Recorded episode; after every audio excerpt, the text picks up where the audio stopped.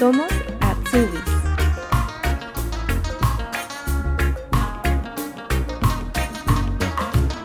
Sofía Olarte, luego de terminar el colegio, salió por primera vez de Colombia al extranjero con el programa Pair. Luego de ese año y dispuesta a explorar diversas alternativas para quedarse en Alemania, siguió con su trabajo, luego estudió el idioma e ingresó a la universidad a cursar la carrera de pedagogía.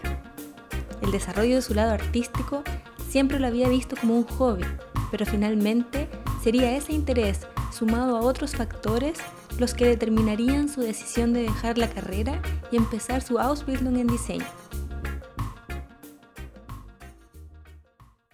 Antes de comenzar, quisiera contarles que hemos actualizado nuestro sitio web y habilitado una nueva sección de preguntas frecuentes, en donde respondemos algunas de las dudas más recurrentes con respecto a cómo funciona el sistema de Ausbildung en Alemania, los trámites, visas, requisitos de ingreso y más.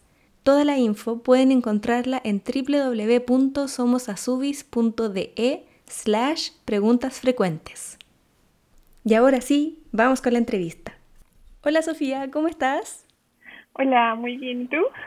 Bien. Sofía, quisiera primero darte las gracias por acercarte de forma virtual y escribirnos para contarnos tu experiencia como Asubi.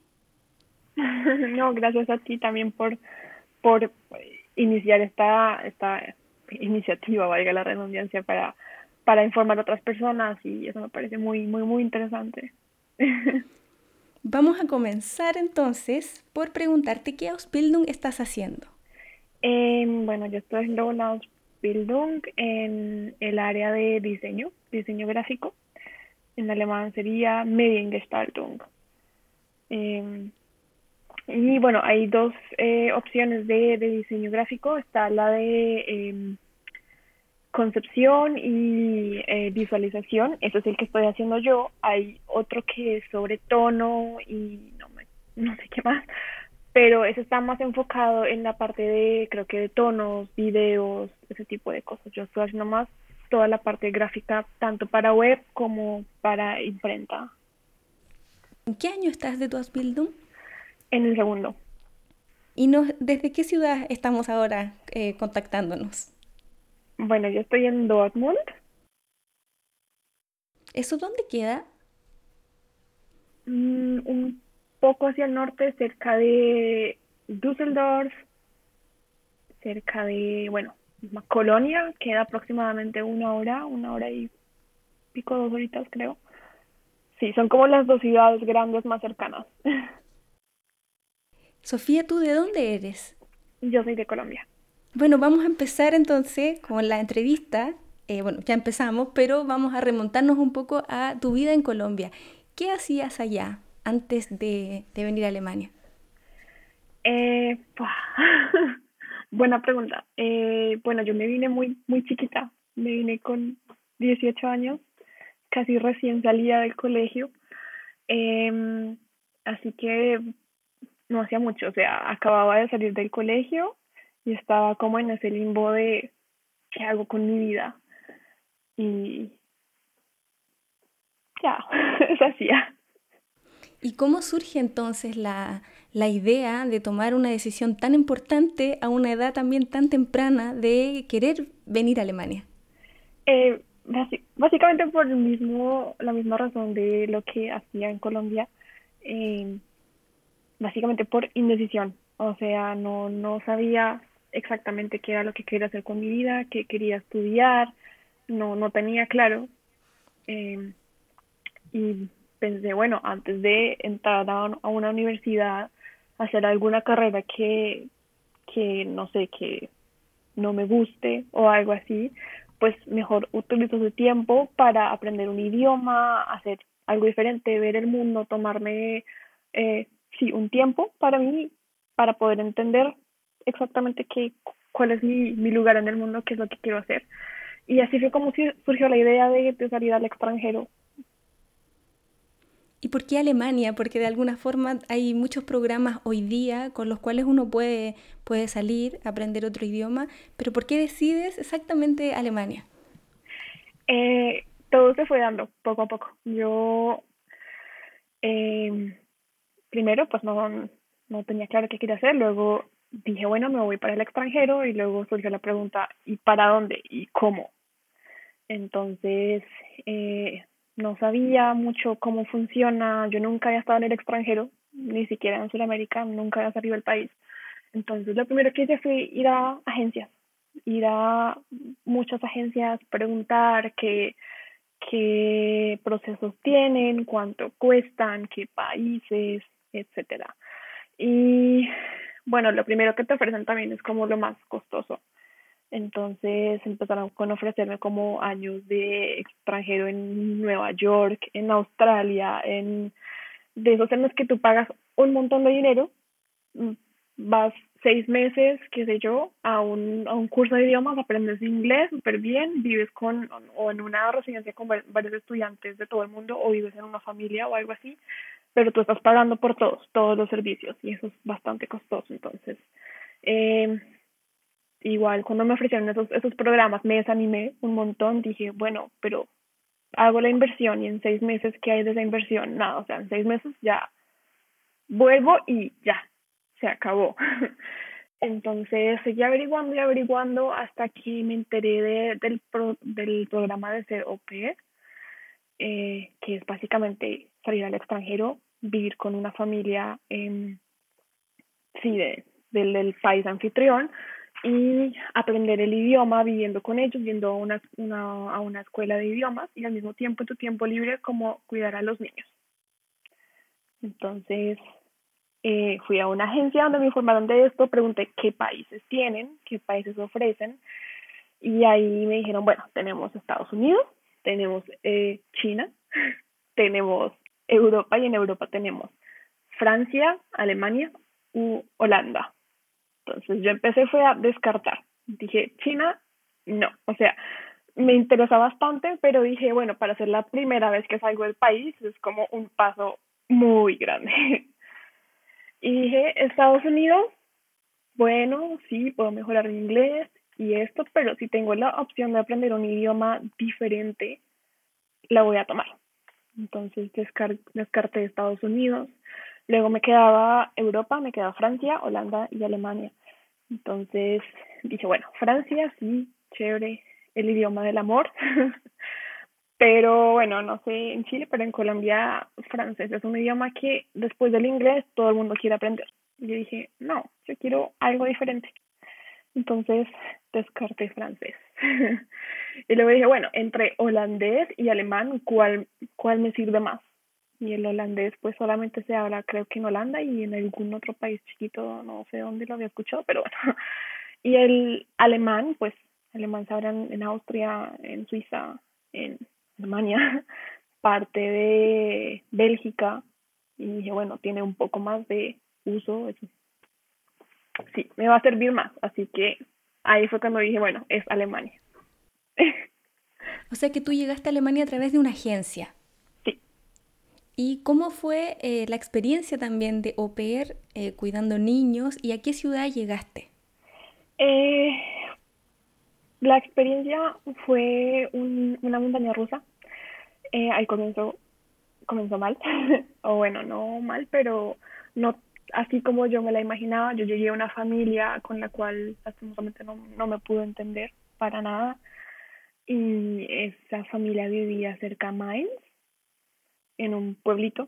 Yo llegué en invierno, hacía un frío tenaz y en el pueblito no había nada, nada, nada, nada. O sea, uno salía a la calle y no veía nada, nada, nada, nada, nada. Y eso me fue un choque, un choque cultural súper fuerte. La familia era súper no sé, no nos entendimos. Entonces cambié y cuando cambié me cambié para Frankfurt, cambié de familia y con esa familia en Frankfurt construí una relación increíble, increíble. O sea, hasta el día de hoy tenemos una relación muy bonita, nos vamos de viaje juntos de vez en cuando.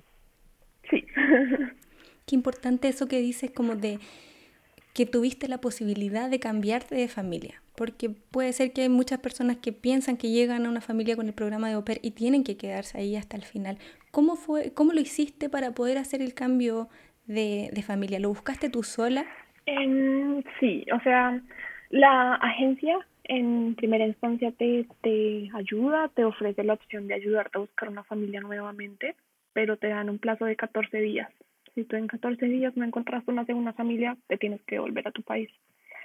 Entonces, bueno, yo cuando decidí que me iba a cambiar de familia, fue porque ya, o sea, me estaba sintiendo muy mal con esa otra familia, no, no, no podía ir a mi curso de alemán porque eran un pueblo y no habían cursos de alemanes y yo tampoco me querían dar la posibilidad de, de, de poder viajar a, Mainz, a la ciudad más cercana, para poder estudiar el alemán. Y yo dije, bueno, ese es mi objetivo de este año, yo quiero aprender alemán y si no voy a cumplir mi objetivo, pues no me voy a quedar en esta familia.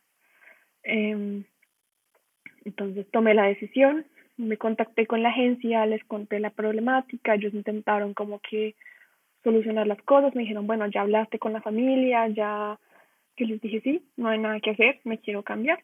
Entonces dijeron, bueno, iniciamos el proceso y ellos comenzaron a mandarme de nuevo perfiles de otras familias y todo. Pero yo dije, bueno, tengo 14 días, no me voy a quedar quieta, también voy a buscar por mi parte agencias. Entonces eh, descubrí otras plataformas que también te ayudan en el proceso de encontrar familia. La más importante y la más grande es eh, Opea World, creo que se llama. Eh, y en esta página web eh, tú puedes hacer tu perfil tú misma, pones tus fotos, tus experiencias con los niños, lo que tú quieras. Y asimismo empiezas a contactar familias, ellos te contactan a ti, lo haces todo por internet tú sola. Entonces yo comencé a hacer eso, también por Facebook, por grupos de Facebook, hay grupos que se llaman OPEA en Alemania, eh, y ahí también uno se puede meter, puede hacer una publicación contando la historia, contando que queremos, que uno quiere cambiar de familia o que está buscando familia. Eh, y las familias se contactan contigo y de esta manera fue que yo conseguí mi segunda familia, o sea, yo los conseguí sola. Eh, ellos me contactaron por Facebook y yo fui a hacer una visita primero pues para ver que todo estaba bien, ¿no? Fui hasta, hasta la casa, eh, hablé con ellos, vi los niños, sentí como que sí había química, algo muy diferente pues con la primera familia y, y ya, y tomé la decisión y desde ese momento ya como que corté el, lazo con mi agencia. Eh, no, no voy a decir que ellos no me ayudaron ni nada porque, o sea, sí lo hicieron, o sea, su trabajo lo hicieron. Ellos me buscaron familias y todo, pero pues por la que yo me decidí fue por la que yo encontré yo sola. Entonces, igual, no sé, para las personas que pronto están pensando en hacer un año de Open o algo así, eh, están en esas dos opciones, o sea, cada quien toma la que quiera. O sea, tan, uno se puede ir tanto por agencia pero también existe la posibilidad de buscar la familia por, por su propia cuenta y así uno, uno se ahorra ese dinero, dos, pues en sí no es, bueno, no, yo no lo veo como tan necesario, a excepción de que te da cierta seguridad. Yo sé que cuando uno está en el país de uno y uno no ha salido y, y muchas cosas se tiene mucho, mucho miedo, entonces las agencias te dan seguridad, la página web de pronto no. Pero de que se puede, se puede. O sea, también está esa posibilidad. Desde el momento en que tú te cambiaste de familia, ¿empieza a correr un nuevo año como au pair o es como los descuentos de la familia, de la primera familia? No, es el, el, descuento. Yo duré dos meses en la primera familia, entonces básicamente me quedaban diez, solo diez. La visa de au pair la entregan solo por un año y solo lo puedes hacer una vez en tu vida. Entonces solo me quedaban diez años, diez meses. Y bueno, después de esa, de esa, buena experiencia con la segunda familia, ¿qué pasa ahí? Después termina ese año de au pair y ¿qué decides hacer? Eh, me quedo con ellos. Eh, digamos que la visa de au pair solo la entregan por un año, pero eso no significa que no hayan otro tipo de visas. Entonces, yo, claro, yo tuve una, un, me entendí tan bien con ellos que eh, al final de mi año yo les dije, bueno, yo me quiero quedar ustedes quieren que yo me quede, ellos me dijeron, sí, hacemos todo lo posible. Entonces buscamos otras opciones y bueno, yo no había terminado mis cursos de alemán, yo todavía tenía un alemán así como, ah, como, no malo, pero podía mejorarlo. Entonces eh, hay una visa que es precisamente para eso, que se llama la visa de estudiante de, del idioma. Entonces apliqué esa visa em, y seguí viviendo con la familia. O sea, todo, todo siguió normal, solo que con otro tipo de visa. ¿Cómo fue ese cambio de visa? Eso te iba a preguntar porque yo sé que mucha gente que, que aplica esta visa de estudio de idioma desde Latinoamérica tiene que cumplir con algunos requisitos también como de, de tener un aval o alguien que te apoye o si no tienes un aval tienes que tener en una cuenta cierta cantidad de dinero que te permita vivir aquí en Alemania. ¿Cómo lo hiciste tú en tu caso? Para aplicar a, a este tipo de visa, bueno, para aplicar a todos hay ciertos requisitos, ¿no? El de esta visa era básicamente uno, está inscrita a una escuela de cursos de idioma, porque pues ese es el motivo, ¿no? Que por el que te están dando la visa, así tienes que estudiar, entonces tienes que tener tu cupo en una escuela de idiomas. Ese es el primer requisito. El segundo es tener básico un eh, seguro médico. Y el tercero, así como de los más importantes, es eh, sí, la situación financiera. Alemania se quiere como curar en, en, en tener que darte algún apoyo económico si es que si estás en su país y no tienes cómo comer.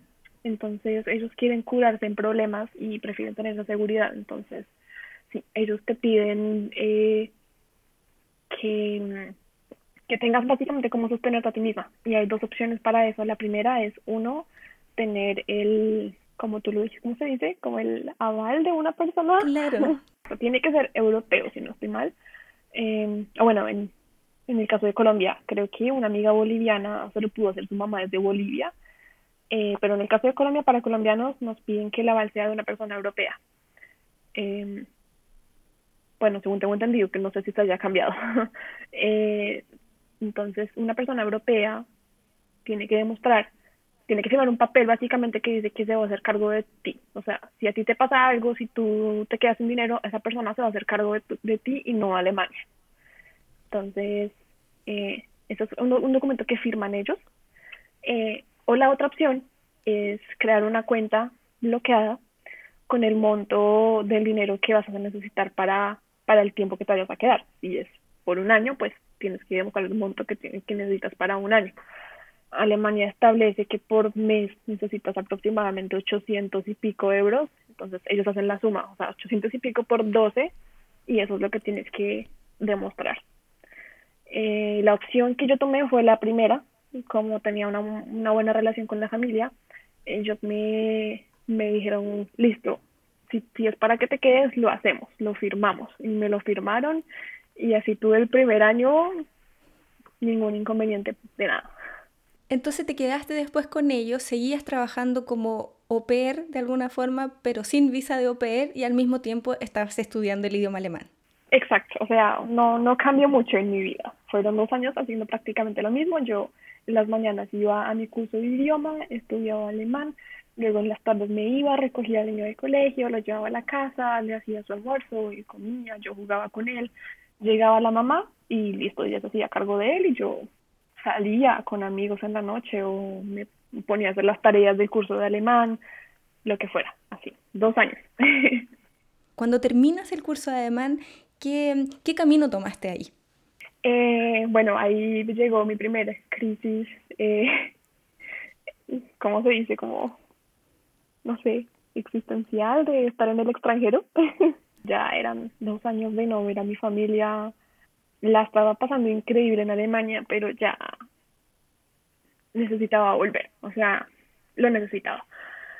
Así que dije, bueno, ya, listo. Sí, fueron dos años increíbles, aprendí un idioma, la pasé rico, viajé, comí, hice de todo, ya, listo. Fue suficiente, ahora sí hay que sentar cabeza, ahora sí hay que estudiar, ahora sí ya, listo. Eh, terminé todo, acabé todo y me fui para Colombia de nuevo. Tú regresas a Colombia con la idea de volver a retomar de alguna forma tu vida allá. No, no, no ibas de visita nomás. No, no, yo no iba de visita. Yo ya dije, bueno, ya, ya la pasé rico, ya, ya, ya es hora de, de ya, ya, ya, ya como que tenía más valor de, de, de mi familia en mi vida. Dije, bueno, ya es hora de disfrutar a mi familia, ya de ir a la universidad, de, sí, hacer algo más por, por mi futuro. Entonces, sí, yo devolví mi visa, o sea, ya no tenía visa, yo me fui de Colombia con la intención de quedarme en Colombia. Eh, pero no fue así.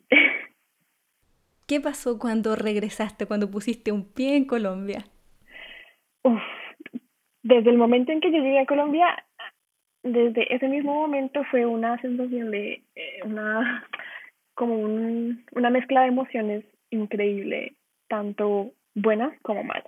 O sea, yo estaba feliz de estar ahí, de ver a mi familia, de todo, todo, todo. Pero llegas y no es porque, no sé, no es por, por dártelas de, ay, viene de, del extranjero o algo así, no, pero llegas y empiezas a, a, estresarte pues, por cosas que, por las que no te estresabas antes. O sea, yo llegué a Colombia y me acuerdo en el aeropuerto, mm, me acuerdo que me querían cobrar por llevarme las maletas y yo dije, le quiero sacar negocio a todo y aunque yo ya sabía cómo es todo, ya, ya sé cómo es mi país y no lo veo como algo malo, eh, me, sí me estresaban esas cosas chiquitas y me dio un choque cultural, ¿cómo se dice? Un choque cultural.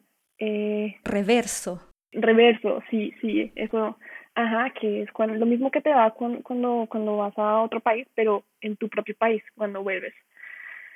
Eh, entonces me dio súper duro, no, no me sentía bien, estaba feliz de estar ahí, amo mi país y lo haré siempre y siempre estaré orgullosa de que soy colombiana pero uno cambia y yo mis amigos ya los tenía todos en Alemania.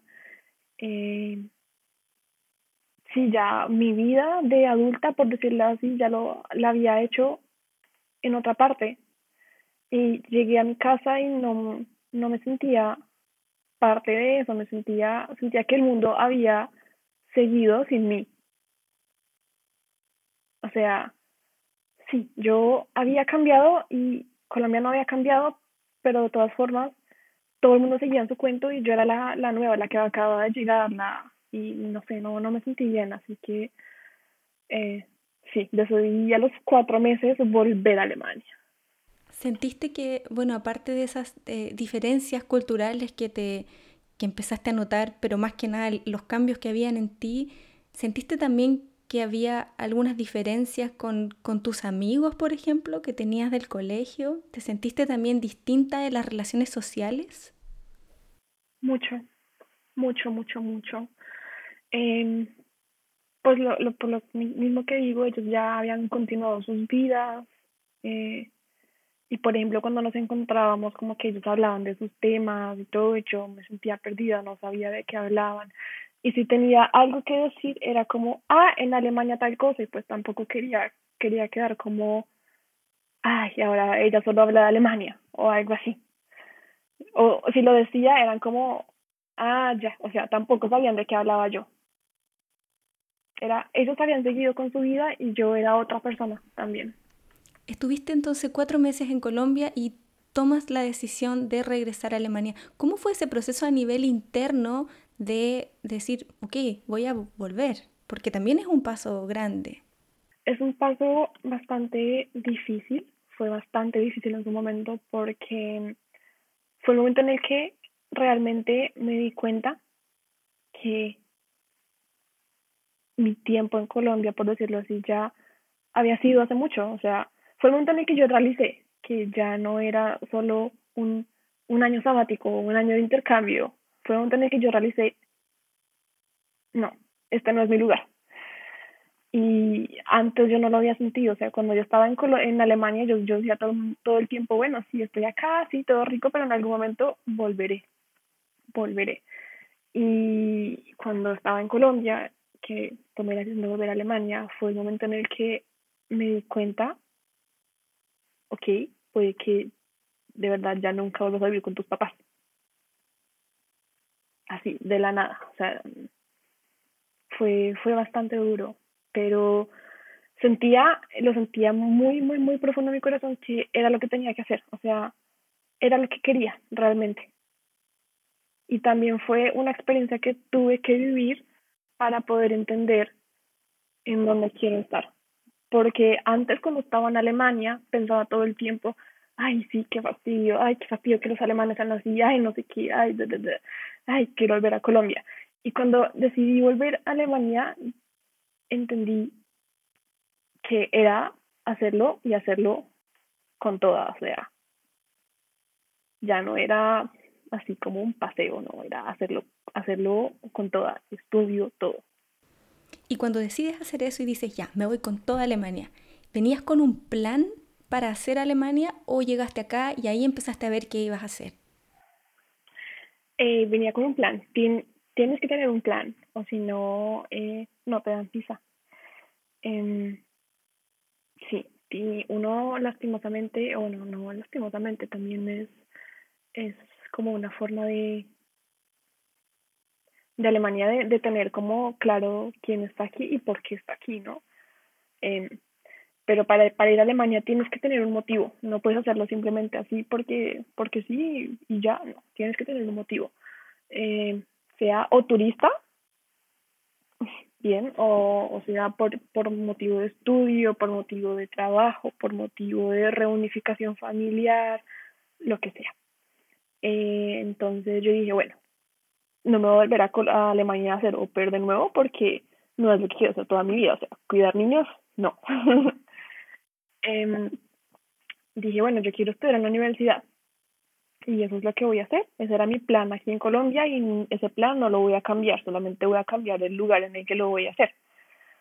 Entonces me informé para poder estudiar en, en Alemania y eh, resulta que para los extranjeros eh, nos, nos piden eh, como, ¿cómo se dice? Como, como una nivelación escolar para poder entrar a, a la universidad, porque el bachillerato alemán, digamos que comparado con, con el de otros países, eh, es diferente, o sea, sí, es como un poco más completo, si se puede decir así.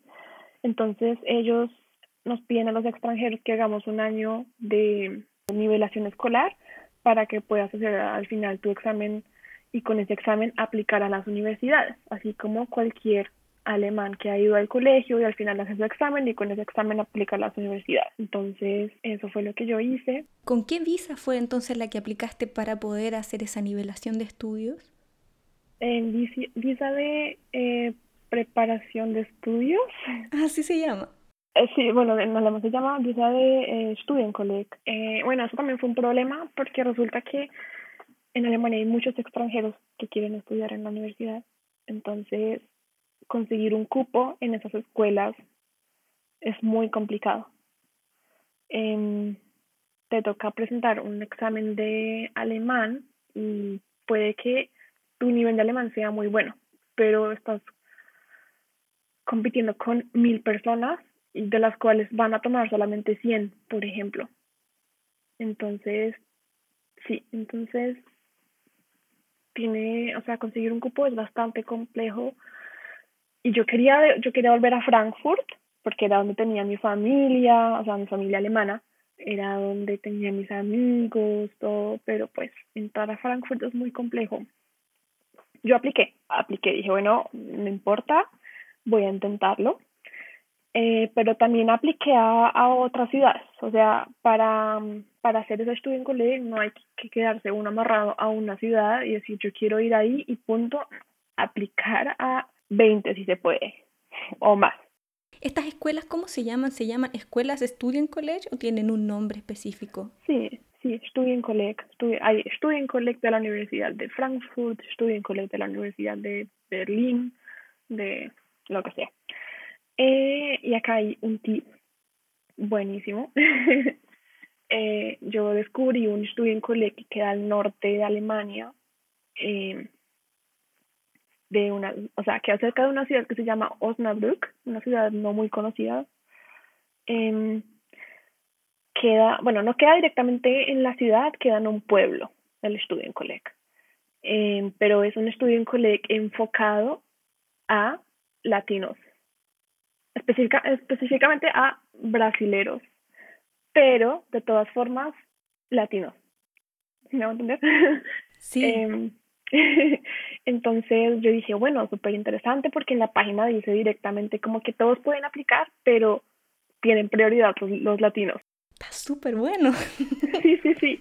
Entonces yo apliqué, yo mandé mis documentos, incluso tuve mucha suerte porque yo ya había hecho hasta el nivel C1 en alemán, pero certificado solo tenía hasta el nivel B1 y ellos piden como mínimo tener nivel B2 de alemán. Y yo solo tenía certificado hasta el B1, entonces yo les envié correo, yo los llamé, yo les dije, por favor, por favor, por favor, déjenme presentar el, B, el B1, yo tengo hasta nivel C1, pero pues certificado solo tengo el B1. Em, cuando yo esté en Alemania, yo les, o sea, yo hago el, el test del B2 acá en Colombia y cuando yo esté en Alemania, yo se los entrego. Y ellos me dijeron, sí, sí, sí, no hay, no hay problema. Entonces, eh, bueno, apliqué, mandé los documentos y yo pensé que me iban a hacer una invitación al, al examen, ¿no? Al examen este que hay que hacer para, para conseguir un cupo. Eh, cuando de la nada, como un mes más tarde, me, me llega la, la, la inscripción de una, o sea, yo no tuve que presentar ningún examen de nada, me aceptaron por ser latina. y entraste así, de una, con presentando los papeles y ya. Sí, Sí, sí, sí, ajá. Y eso es algo que no muchas personas la saben, o sea, no muchos latinos eh, que pasan, porque los conocí en Frankfurt, pasan dos, tres, cuatro años intentando entrar al estudio en Colec y no entran. Es un estudio en Colec que no muchas personas conocen porque está en el norte, en un pueblo que nadie conoce. ¿Y allá te fuiste? Y ahí me fui. Me aceptaron con mis documentos me fui al, al, a la embajada, pedí mi visa, me la entregaron y me fui de nuevo. ¿Todo esto lo hiciste estando en Colombia? Sí, sí, todo eso lo, pude, lo hice estando en Colombia. Y ya cuando, cuando, o sea, cuando ya tenía mis documentos de tengo un cupo en un estudio en Colec, ya con ese documento ya pude pedir mi visa, porque ese era mi motivo. Sin motivo no me iban a dar visa. Y ahí me dieron la visa, me vine e hice el año de estudio en Colec. Eso dura un año y ahí en ese año te preparan para dar un examen o, tienes asignaturas distintas. ¿Cómo es adentro el, el tema del, de los estudios? Hay diferentes cursos. Ahí está el curso M, el curso G, el curso W. Bueno, hay diferentes cursos. Cada curso está enfocado en diferentes áreas dependiendo de lo que tú quieras estudiar. Eh, si, por ejemplo, uno hace el curso M que está enfocado en toda el área de matemáticas y biología y luego quieres estudiar artes, no te va a servir porque hiciste el curso M. Tienes que hacer el curso que esté enfocado en lo que tú quieras estudiar. Entonces, yo hice el curso G, que es, es el que está enfocado como en toda la parte de idiomas, de eh, toda la parte social, eh, literatura, ese fue el que hice yo, dura un año y después del año tienes que presentar un examen final, un examen grande que es eh, lo que en Colombia, por ejemplo, sería el ICFES. No sé si, si, si hay algo parecido en, en el resto de países latinoamericanos, supongo que sí, que es como el examen final después de que haces, haces tu, tu bachillerato. Entonces, pasé ese examen y aquí en Alemania, bueno, te dan una nota las notas van de 1 a 5. La, el, la nota 1 es la mejor, la nota 5 es la peor. Eh, o sea, al revés. O sea, bueno, en Colombia es al revés. En Chile también. Eh, sí, sí. Eh, entonces te dan una nota dependiendo de cómo te fue en ese examen y con esa nota tú puedes aplicar a las diferentes carreras y cada universidad tiene un mínimo de nota para cierta carrera. Por ejemplo, no sé, puede que en en Stuttgart tengan para la carrera de, qué sé yo, de literatura, una nota mínima de 3, por ejemplo. Entonces tienes que haber sacado como mínimo un 3. Em, así que hay que esforzarse bastante, pero se logra. Se logra, eso es importante. Tú, bueno, hiciste tu test, tenías eh, claro por qué em, línea querías entrar a estudiar. ¿Tenías decidido ya qué carrera querías seguir? Eh, sí, sí, pero no convencida de, de esto es lo que me apasiona. No. Yo, eh, o sea, a mí siempre me ha, me ha gustado mucho toda la parte artística, eh, pero lastimosamente siempre como ese tabú de los artistas no ganan suficiente, no encuentran trabajo, no lo uno, no lo otro, y yo siempre había sentido que eso era lo que me gustaba, siempre. Pero dije, bueno, como hobby. Por eso es que nunca había sabido que quería estudiar.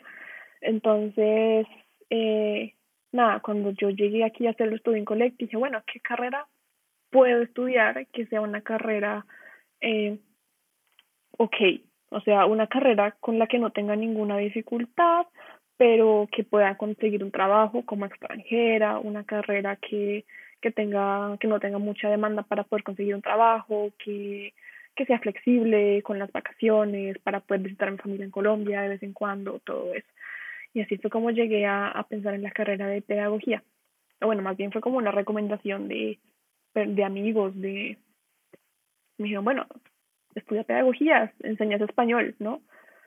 ese estudio idioma materno, puedes enseñar español acá, en un colegio, es un idioma que, que, que tiene bastante demanda, entonces puedes hacer eso. Yo dije, bueno, sí, no está mal.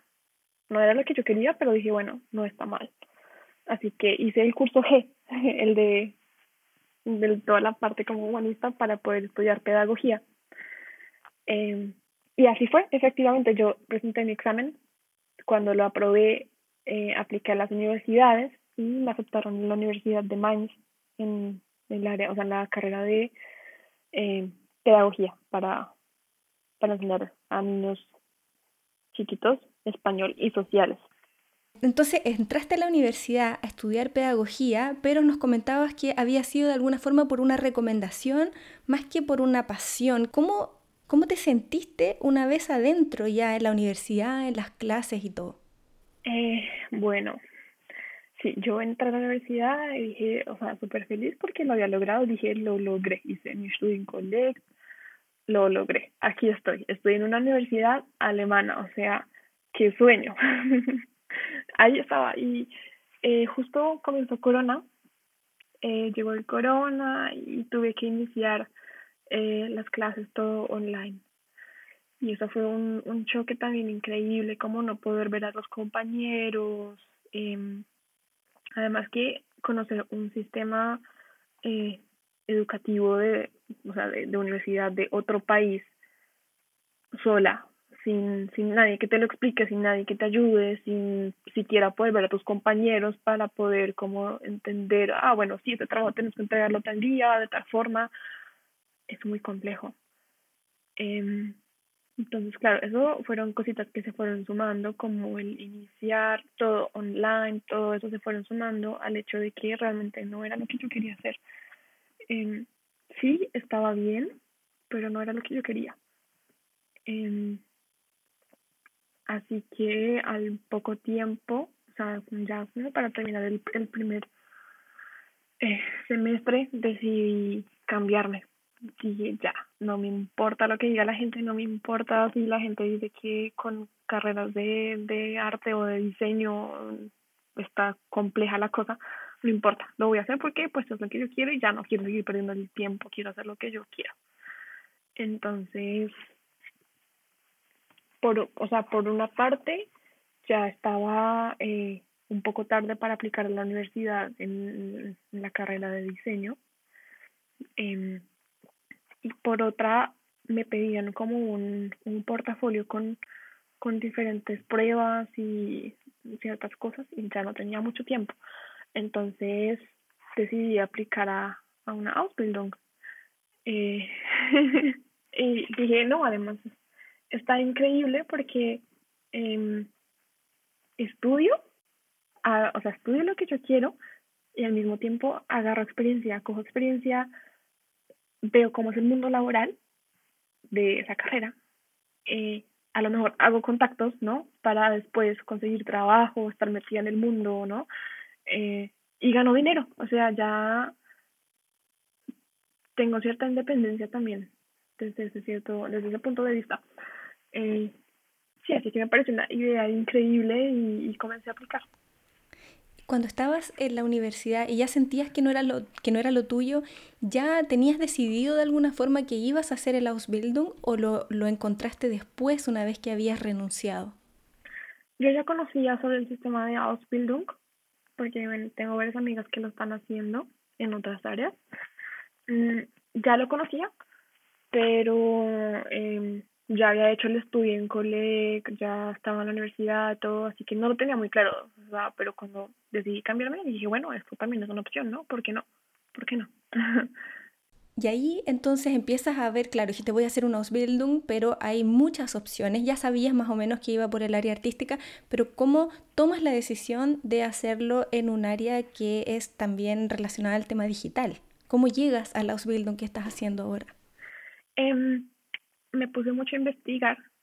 Investigar, esa es la clave de todo.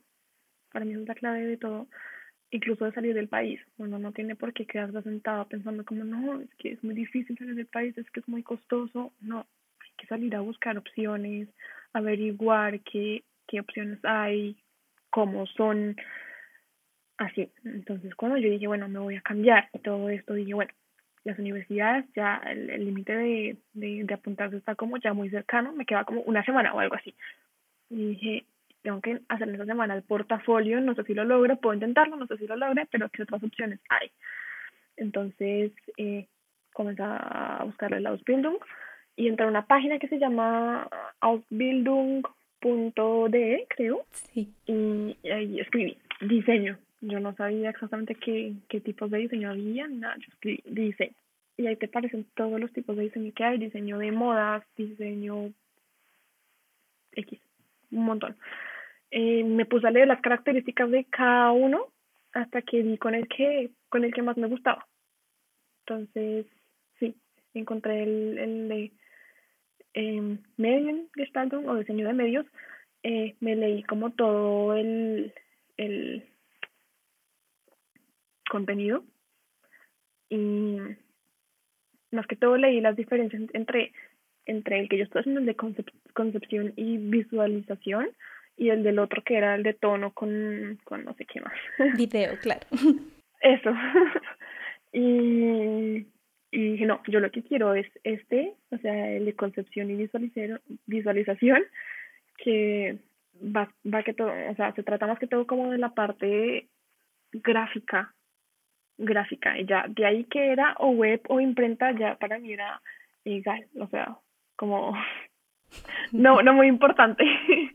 Y bueno, ahí empieza todo el proceso para, em, ya lo tenías claro, empezar a buscar lugares, agencias en este caso, donde pudieras hacer el Ausbildung. ¿Cómo fue ese proceso?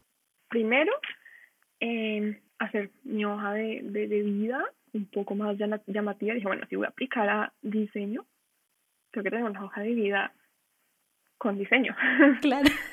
Eh, sí, entonces, claro, además que tienes que tienes que hacerte notar. Para conseguir un puesto tienes que hacerte notar, quién como, ah, esta es la colombiana de, de la hoja de vida bonita. Entonces sí, claro, yo comencé a hacer mi hoja de vida súper bonita, mejor dicho, y luego también la carta de motivación, una carta en la que en la que tuve que escribir básicamente qué estoy haciendo y por qué quiero hacer esto, eh, y sobre todo que tengo yo que no tengan otros. Eso es algo que, que para mí es eh, como importante a la hora de buscar trabajo en general, que tienes tú para, para ofrecerle a la agencia o a la, al lugar de trabajo que no tengan otros, porque tienen que tomarte a ti. Entonces, por ejemplo, en mi caso yo escribí como sí, soy latina y el carácter latino y no sé qué, y estoy dispuesta a aprender y mejor dicho, y eso. Mm, sin embargo, fue bastante complejo porque empecé a, o sea, busqué en, en, internet puestos para la Ausbildung de diseño web, o sea, diseño de medios. um, y te aparece una lista, una lista inmensa, inmensa, inmensa, inmensa. Entonces, tienes que entrar eh, prácticamente página por página, eh, buscar los datos de contacto y mandar tu aplicación, mandar tu, tu hoja de vida con tu carta de, de la, la carta que, que escribiste tú. Eh, envías todo, todo lo que puedas enviar. Yo, en mi caso, envié fotos de mm, cuadros que había pintado, lo que fuera. Yo dije, cualquier cosa no está de más. Hay que adjuntar lo que sea. Todo. yo, sí, exacto. Yo adjunté todo un montón de cosas y empecé a mandar, a mandar, a mandar postulaciones. Envié yo creo que unas como 40 postulaciones más o menos. Y de esas postulaciones me aceptaron, o sea, no me aceptaron, me, me respondieron de una. Una. Una. Sí, sí. Hay bastante competencia en, en el área de, de diseño. Eh, sí, me respondieron, me, me dijeron que estaban interesados, que los llamara y que cuadramos una cita para conocernos en persona y mirar si funcionaba o si no funcionaba. Y así fue, yo los llamé, los contacté, hicimos una cita y viajé hasta aquí, hasta Dortmund y fui a la agencia, los conocí en persona, me hicieron una pequeña entrevista, yo me preparé para esa entrevista como nunca me leí la página web de ellos desde arriba hasta el final. eh, dije, bueno, si me respondieron de una, una de las 40 que envié, tengo que hacerlo bien. O sea, ¿es esto o nada? Entonces, sí, estudié un montón para esa entrevista, la página web. Mm. ¿Qué te preguntaron? Me preguntaron cosas como, eh, ¿por qué Mainz? Eh, ¿Por qué Dortmund si estás viviendo en Mainz? Sí, eso me preguntaron. Me preguntaron eh, si tenía conocimientos de, de HTML, que yo no tenía para nada, cero, nada, o sea, hay que ser honestos. Entonces yo dije, no, la verdad, no, pero estoy dispuesta a aprender. Eso.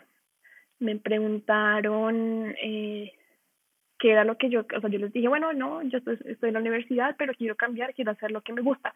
Y ahí aprovechó la que ahora es mi jefa para preguntarme, ah, sí, entonces cuéntame qué es lo que te gusta. Esa fue una pregunta bastante interesante. Eh, ya, fue, o sea, así de preguntas, más que todo esas, el resto fue como mucha conversación, una conversación muy amena. Y bueno, me contabas fuera de micrófono de que ya tenías todo listo y tú pensaste como ya, eh, estoy, voy a empezar. Pero cuando tuviste que hacer el trámite del cambio de visa, te diste cuenta que no era tan fácil. ¿Qué fue eso lo, complicado? Primero yo tuve esa entrevista y me dijeron, bueno, te respondemos en una semana.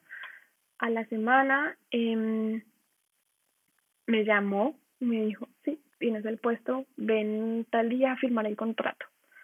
Yo fui ese día, firmé el contrato, lo firmé, y yo feliz de la vida, como si nada, dije, bueno, tengo que hacer el cambio de visa, porque pues con la visa que tengo actualmente no puedo eh, estudiar y trabajar, la visa que yo tengo es de solo estudio. Entonces tenía que hacer un cambio de visa.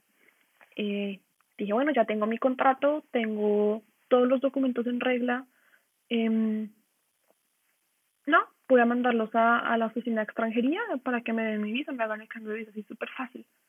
Eh, lo envié todo eh, y al mes me, me llegó el rechazo de la visa. Y con el rechazo una carta diciendo que o encontraba otra Ausbildung que, que no tuviese mucha demanda o me devolvían para mi país.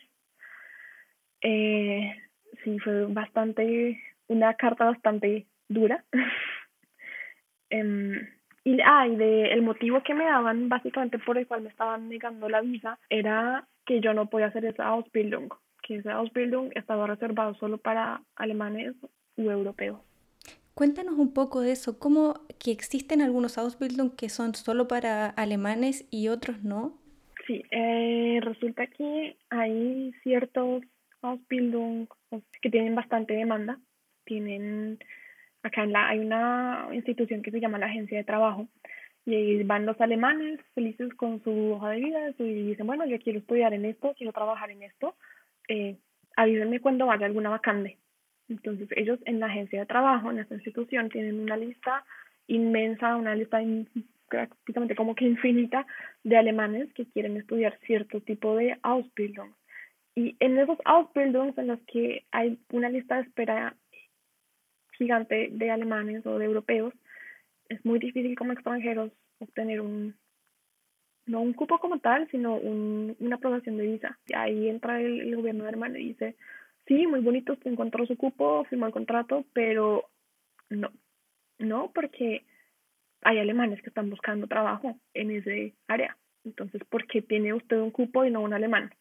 En la carta decía que que le estaba prácticamente como quitando el cupo a un alemán que no podían darme la visa porque no, había una lista infinita de, alemanes buscando esta carrera que no, yo no estaba, no tenía la, la prioridad necesaria para poder ejercer ese trabajo que tenía o, o, que buscar otro Ausbildung que no tuviese una, una demanda tan fuerte o irme del país.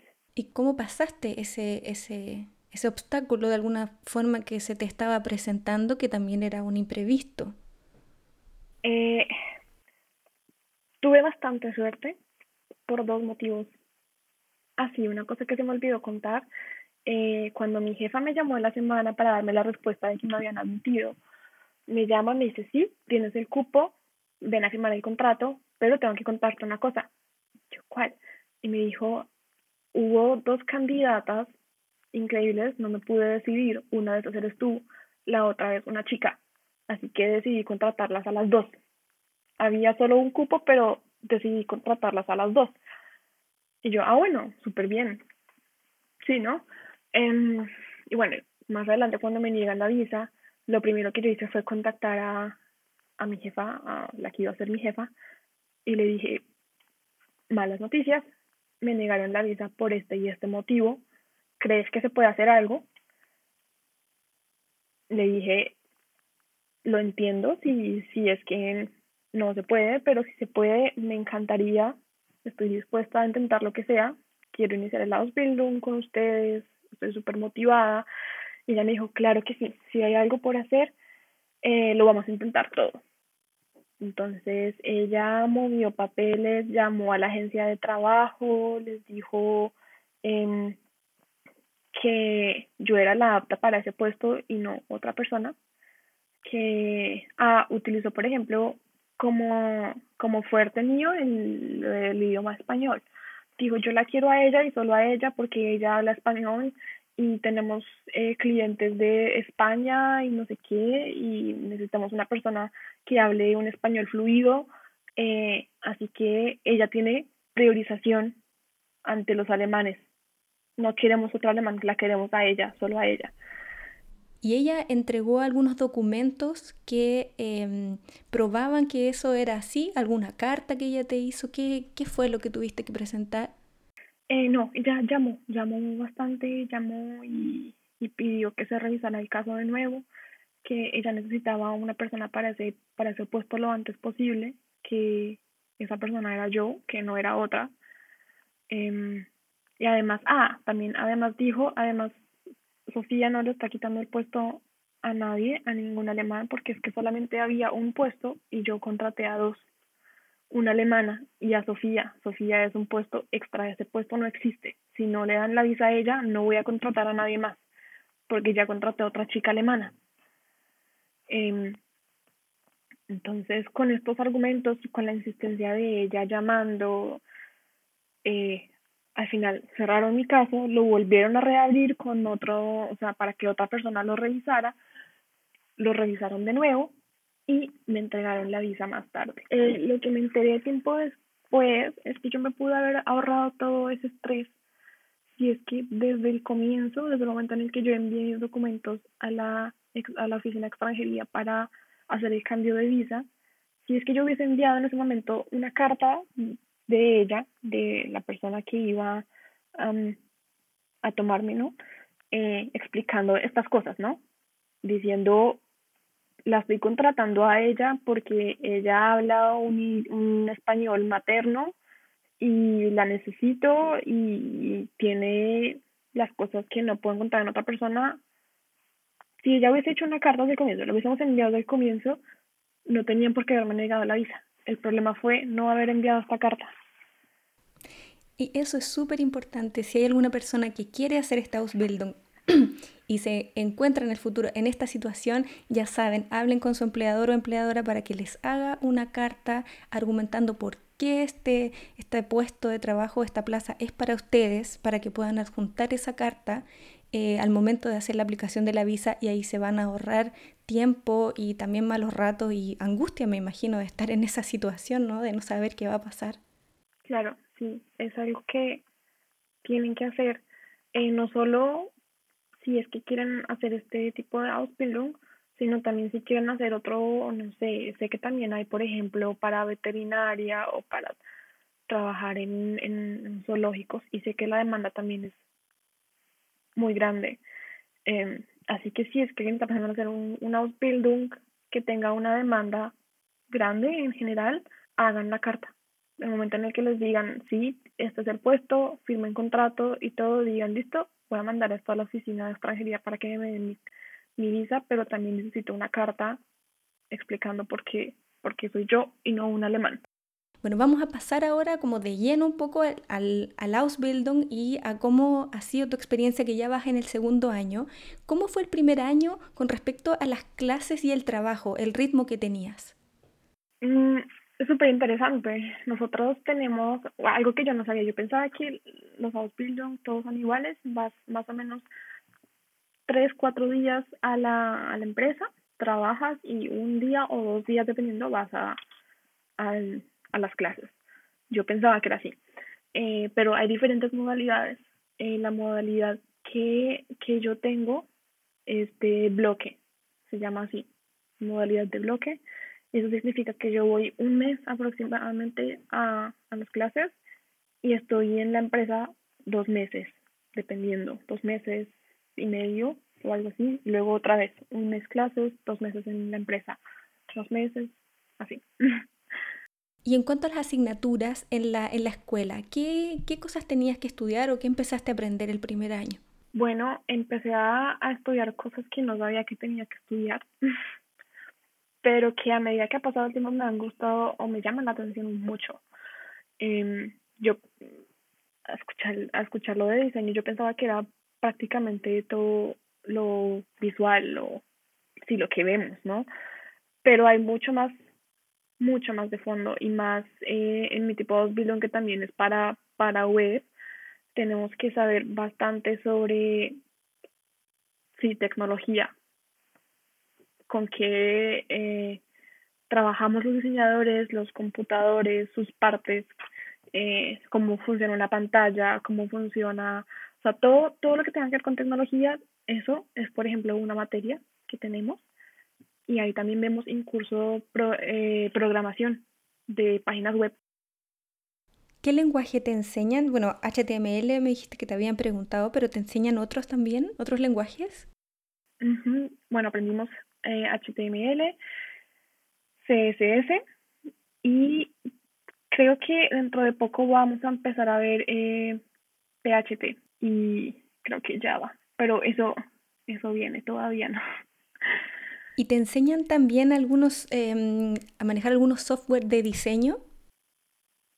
Em, sí, sí. Eh, todo lo que tenga que ver con, con el eh, Creative Cloud de Adobe, InDesign, Illustrator, Photoshop, eh, Adobe XD, Premiere, todo eso. Bueno, digamos que aprender a usarlos como tal lo aprendo más que todo cuando estoy en la, en la empresa, la agencia Em, y cuando estoy en, en la escuela, normalmente nos ponen proyectos eh, y tenemos que entregarlos, pero no nos enseñan como tal a utilizar los programas. Eso lo aprendes más en la, en la agencia, como en el día de trabajo. ¿Ahí tienes algún tutor o tutora que te va ayudando, por ejemplo, con todos los software que tienes que estar eh, aprendiendo, por ejemplo, como InDesign o Photoshop? No directamente, o sea, sí hay una persona que es como la que está encargada de, enseñarte a ti o cuando o de explicarte cosas cuando tengas dudas o algo así, pero esa persona igual trabaja, entonces no, no puede estar todo el tiempo para ti para explicarte y enseñarte, y esa no es su función. Eh, muchas veces, o bueno, lo que hace, por ejemplo, mi agencia es que me dan tiempo por semana para yo eh, aprender las cosas que necesito aprender. Me dicen, bueno, como mínimo me dan cuatro horas a la semana. En esas cuatro horas yo puedo eh, hacer cursos online de Photoshop, lo que yo quiera. O sea, prácticamente aprenderlo sola, pero ellos me dan eh, los, o sea, el computador, todo lo que necesito, me lo dan. Y si tengo alguna duda, si en algún momento me ponen algún proyecto, me dicen, mira, está este cliente, haz este este póster. Y yo, bueno, lo intento y si tengo alguna duda puedo preguntar. y ahí me, me, van, me van a responder esa duda en concreto, pero no es que se sienten conmigo a explicarme. Y ellos te van dando tareas dependiendo de lo que el cliente pide. Por ejemplo, tienes que diseñar un flyer. ¿Tú tienes que hablar directamente con el cliente o a ti ya te entregan de alguna forma una, una plantilla o algo y te dicen esto es lo que tienes que hacer? ¿Cómo es ahí? Mm, depende, bueno, y también depende de, la agencia, ¿no? Cada agencia tiene su, su forma de trabajo que es bastante diferente. Eh, hablando desde mi experiencia, lo que hacemos en mi agencia es normalmente mi, jefa es la que tiene contacto con los clientes.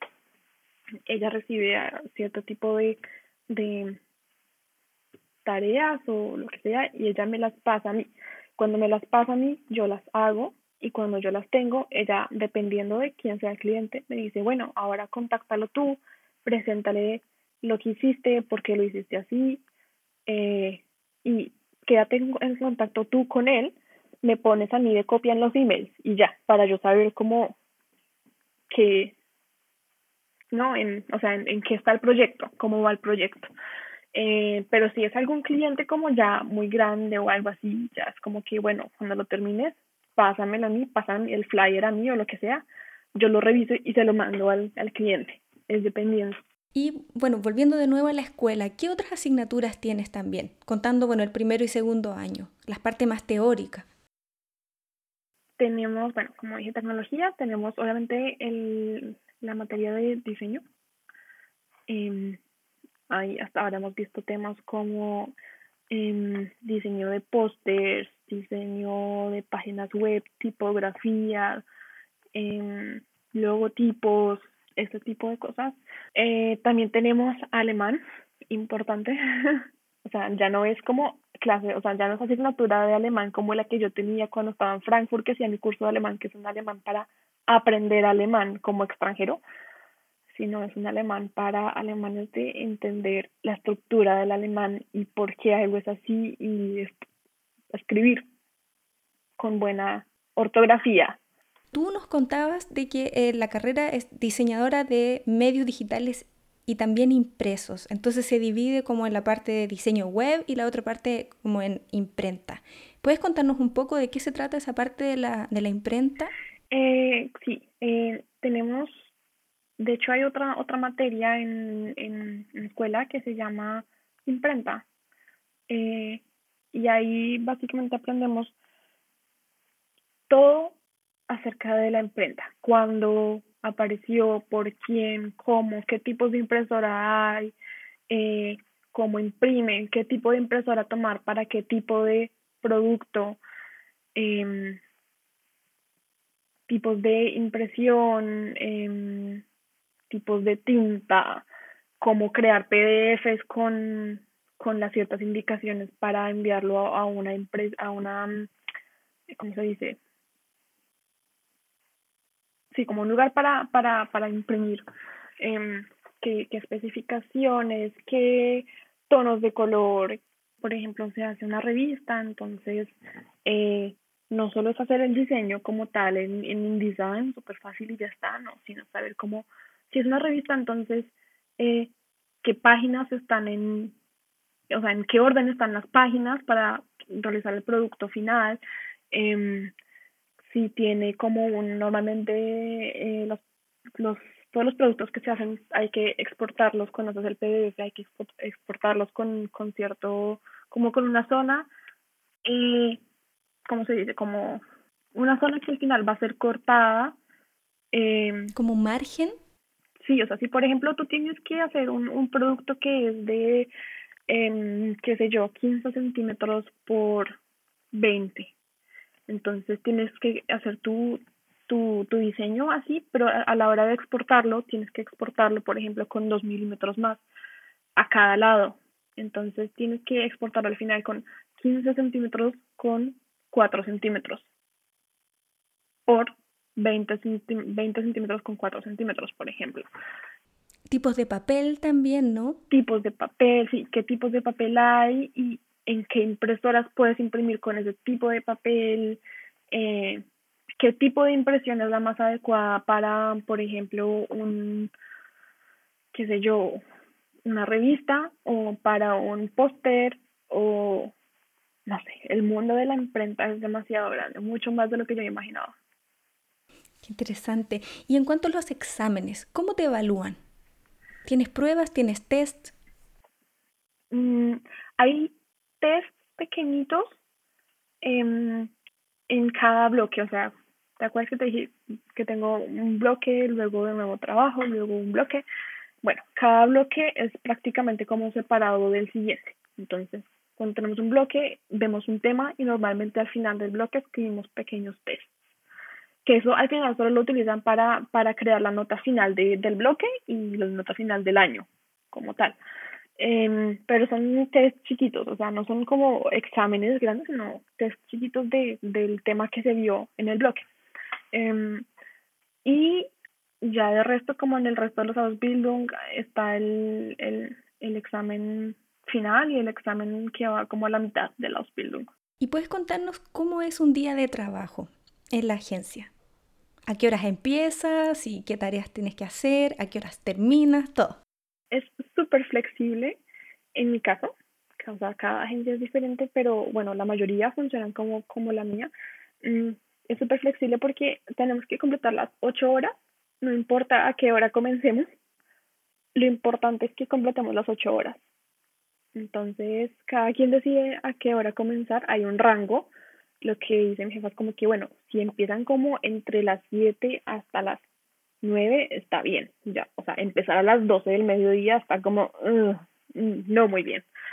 Entonces podemos empezar entre las 7 y las 9 a la hora que queramos, al momento que queramos. Lo importante es que cumplamos con nuestras 8 horas de trabajo y media hora de pausa. Em, entonces, bueno, yo llego, yo normalmente trato de llegar a las 7 de la mañana porque me gusta como utilizar esa energía que hay en la mañana y terminar temprano para poder salir, hacer cosas con amigos, lo que sea. Entonces, bueno, yo llego en la mañana, y reviso los emails, miro qué cosas hay por hacer. Eh, si no hay ningún email, si no hay ninguna tarea por hacer, hago mis cuatro horas de que tengo para hacer algún curso o para, sí, para, como para aprender yo sola lo que, lo que quiera aprender. Eh, luego hago pausa como a las 12 o algo así. Depende con algún compañero del trabajo, salimos, comemos algo, luego seguimos y luego como a las tres y media ya me voy para la casita y ya. Tú nos contabas anteriormente de que el área que tú estás em, especializándote de alguna forma es conceptualización y visualización. ¿Puedes explicarnos un poco de qué se trata? Sí, eh, la parte de conceptualización tiene que ver como todo lo que haces antes de diseñar el producto final, de llegar a ese producto, ¿no? Como la parte de de, hablar con el cliente, saber qué es lo que quiere eh, y si no lo sabe, pues ayudarlo, ¿no? Darle consejos, decirle, bueno, se puede hacer de esta manera o de esta forma, podemos utilizar este color porque este color, eh, qué sé yo, significa tal y tal cosa o eh, también tiene que ver como mucho con marketing, ¿no? Eh, saber qué tipo de letra utilizamos, qué tipo de color para el, el grupo de personas que queremos como, en que queremos llamar la atención, ¿no?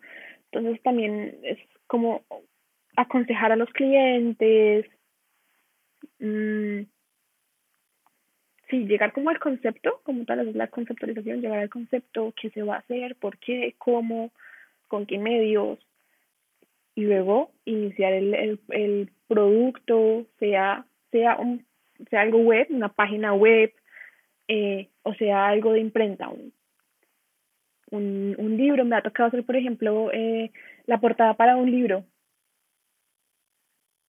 Entonces, todo eso también tiene que ver con imprenta. También, ah, también tuve que hacer un, un libro, o sea, recibimos de un cliente en el, sí, el documento en, en Word del, del libro, eran como unas 400 páginas, entonces tienes que ponerlo en InDesign, poner el número de las páginas, mirar que cada capítulo comience en una página, que todo eso, ¿no? Y crear el, el PDF para mandarlo a, a la imprenta. ¿Te ha tocado también programar algunos sitios web o todavía no? Eh, sí, Sí, pero eh, en mi agencia utilizamos no tanto el, el lenguaje de, de HTML, sino más que todo eh, hacemos páginas con, con tipo 3 o con eh, WordPress. ¿Como con plantillas de alguna forma? Sí, exacto. Son igual tampoco son fáciles de usar, también tienen su su manita, ¿no? No es no es como tal el código como en HTML, pero también tienen su cosita. Entonces, sí, eso me ha tocado hacer también. ¿Qué habilidades crees que tiene que tener una persona que quiere hacer este Ausbildung? Por ejemplo, ¿hay que ser bueno para dibujar o hay que tener conocimientos de programación previo para poder entrar o no necesariamente? No necesariamente, como eh, yo, yo no tenía conocimientos de HTML para nada y que me ha costado, sí, más que todo en, en la escuela, porque pues en, en el trabajo no hacemos mucho con HTML. Eh, sí, me ha costado, pero yo no sabía nada y ahí voy. Hay que también estudiar mucho por, por eh, propia cuenta, mm, pero se puede.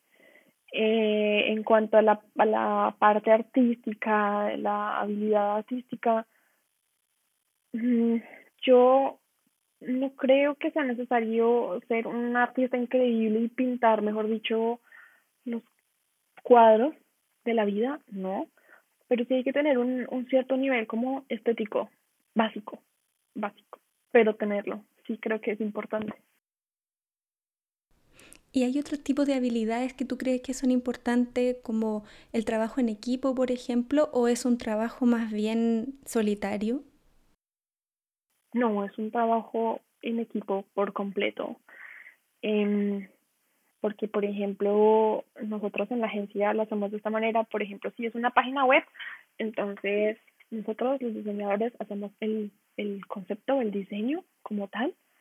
Eh, no, o sea, no, no, no, lo hacemos con programación ni nada, no, lo hacemos en una plantilla en Adobe XD, lo, cómo se ve el menú, cómo se van a ver los, eh, las fotos, cómo eso lo hacemos y luego entregamos, entregamos ese proyecto a los programadores y ellos escriben el, el código como tal o lo, o lo ponen en, en las plantillas para que se vea exactamente como los diseñadores lo, lo hicimos. Así y que es, es, sí, es un, es un trabajo en equipo por completo, pero a mí me gusta bastante, o sea, tu parte la haces tú, solito, y luego la entregas. Y entre todos se llega al producto final. Y una persona que eh, hace este Ausbildung, ¿dónde puede trabajar después? ¿Qué perspectivas laborales hay luego de terminar? Eh, agencias de, de, marketing, agencias de, de publicidad, eh, o para incluso cualquier, cualquier marca como diseñador de, de imagen o, por ejemplo, de, de las redes sociales, estar pendiente de, de los posts, de, de que la imagen de la marca eh, sea transmitida a través de los productos, de las etiquetas, de todo esto, ¿no? Eh, o incluso de manera independiente, de manera independiente haciendo tus productos, vendiéndolos, ¿por qué no? Y bueno, han pasado cinco años desde que llegaste a Alemania como au pair. ¿Qué crees que ha sido, por un lado, lo más difícil de todo esto y lo que más también te, te ha gustado hasta ahora? Um, wow, es una buena pregunta. eh, lo más difícil es, creo que, el aceptar que eres extranjera, que no tienes tu familia acá y que no no es tu país, no puedes actuar como, como lo harías en tu país porque no es tu país, tienes que acomodarte, eh, lo cual, o sea, no está mal y me gusta, pero aceptarlo a veces que yo soy la que está aquí y no Alemania es la que está en mí, por decirlo así, eh, sola, sin tu familia, sin tus costumbres, es difícil. Es algo que te gusta, pero que a la vez es difícil. Eh, eso, creo. Y, o sea, junto con lo de estar sin, sin tu familia, ¿no? Si necesitas un, un consejo, una pregunta sobre temas de banco, sobre temas de, de salud, de, o sea, como temas eh, de papeleo o algo así, no tienes nadie a quien preguntarle. Estás, eres tú. Pero se puede. es cuestión de averiguar y de informarte y el camino se va, se va dando solito. ¿Y qué crees, qué cosas crees tú que han cambiado en ti desde que, desde que saliste de Colombia a los 18? Mm, muchas. Soy una persona mucho más abierta que antes. Abierta a que hay muchas culturas en el mundo. Eh, que podemos ser muy diferentes y al mismo tiempo muy parecidos. Eh, soy más independiente. Eh, también soy una persona que, que hace las cosas, o sea, lo que te digo, pronto antes en Colombia como que tenía mis, papás, mi familia ahí, y si tenía algo para hacer no estaba segura, les preguntaba y ellos me ayudaban. Ahora es como hay que hacer las cosas y hay que hacerlas sola, porque si no, nadie las va a hacer por ti. Entonces, sí, esas cosas también, y como a valorar mucho mi familia también, he aprendido a valorarla mucho. Eh, desde el momento en el que dije como, cuando estaba en Colombia, que dije como ya tengo que realizarlo, ya no voy a vivir con ellos. desde ese momento los valoro, los aprecio mucho más que antes. Es por, por cierta parte triste que te des cuenta de eso cuando ya estás en otra parte, cuando ya, sí, pero por otra parte es muy bonito porque aprecias cada vez que estás en, tu país todo, todo, todo, todo, mucho más que antes. Sí. ¿Y qué consejo le podrías dar a alguna persona que nos está escuchando, ya sea aquí en Alemania y que está en algunas de las situaciones que has tenido que pasar o que quizás también están fuera de Alemania y tienen ganas de vivir esta experiencia? Desde, desde tu punto de vista, ¿qué, qué le recomendarías? Em, que hagan las cosas. Eh, muchas veces tenemos en la cabeza como que sí, yo quiero hacer esto, pero ah, el próximo año, o ay, después, o ay, es que no sé cómo, o no, hagan las cosas y, si quieren venirse para Alemania o para Francia o para el país que sea y no saben cómo, averigüen. Hay formas y hay muchas, muchas opciones. Alemania ofrece, por ejemplo, los, los Ausbildung y muchas cosas más, pero también hay otros países que ofrecerán muchas otras. Entonces no hay que quedarse con el, ay, yo me quiero ir para el extranjero, pero no sé cómo, o pero no tengo el dinero. No, hay muchas formas. Yo para ser au no necesité dinero, la familia me pagaba por estar acá y por cuidarle a sus hijos y me daban la alimentación y la vivienda. Entonces, hay formas, hay muchas. Averigüen, averigüen y, y háganlo realidad no, no se queden con el miedo de, de, ni con la duda de cómo lo voy a hacer, no sé cómo estar en el país, no sé cómo voy a vivir, no tengo el dinero, no, hacerlo. Y para ir terminando, en esos momentos de, de, dificultad o de incertidumbre que tuviste también cuando tomar distintas decisiones o emprender un proyecto y después cambiarlo, ¿qué crees que ha sido lo más eh, valioso en términos de aprendizaje y de dónde sacaste la fuerza también para seguir y no tirar la toalla, ¿no? Creo que la fuerza la saqué mucho de ese momento cuando estaba en Colombia que dije, no, esto es lo que quiero. Los primeros dos años, como te dije, igual la pasé muy rico y viajé y conocí y todo, pero yo eh, quería devolverme y me devolví y cuando me devolví a Colombia me di cuenta que eso no era lo que yo quería, eso me sirvió ese momento, esa experiencia me sirvió para que, para darme fuerza en el futuro, por ejemplo, con el tema de la visa, de darla toda y intentar hasta lo último porque esto es lo que quiero. Eso, saber esto es lo que quiero. Sofía, yo quisiera darte las gracias por eh, tu tiempo, por haber compartido tu historia, por orientarnos también, por darnos todos los consejos y tips para la gente que, que está quizás comenzando, está en la mitad del camino y aquí tiene eh, no sé, de alguna forma un paso a pasito que quizás los va a poder ayudar, así que nuevamente te doy, te doy las gracias. No, gracias a ti. Em, con mucho, mucho, mucho gusto. A mí me hubiese gustado mucho cuando estaba en estas, en estas eh, circunstancias o al comienzo, ¿no? Cuando me, querían ir de ópera, me hubiese gustado mucho eh, poder escuchar un tipo de estos podcasts para saber, ¿no? Qué, qué opciones hay, qué tengo que saber, qué, cómo lo puedo hacer, ¿no? Así que, de verdad, no, gracias a ti. Sí, con este podcast y si con mi aportación puedo hacer que una persona se, se tenga que ahorrar algún, algún disgusto o que tenga alguna opción de, de vida, de, de lo que quiera hacer, lo hago con mucho gusto. Gracias. Y si hay alguna persona que quiere contactarse contigo, eh, ¿cómo puede hacerlo? ¿Dónde puede encontrarte? Eh, sí, claro que sí. Por, eh, puede ser por Instagram. Aparezco como Sofía con F, Olarte 11. Y digo con F porque acá en Alemania eh, se escribe Sofía con PH y siempre, siempre, siempre, siempre que yo que me llamo Sofía lo escriben en, todas partes con PH. Así que Sofía con F, Olarte 11. Em, y si no me encuentran o si por algún motivo el mensaje no me llega o se esconde entre las solicitudes o alguna cosa, igual te pueden contactar a ti y tú me avisas. Sí, y ahí hacemos el, el, la conexión, el link para que puedan hablar contigo. Si es que alguien no tiene Instagram, puede mandarnos un, un correo.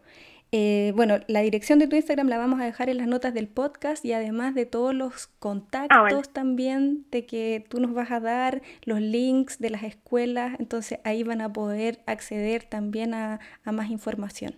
Claro que sí. Bueno, Sofía, te deseo una buena tarde, que estés súper bien y seguimos en contacto. que así sea. Sí. Si te gusta nuestro contenido o crees que a alguien le puede servir, ayúdanos por favor a compartirlo con más personas.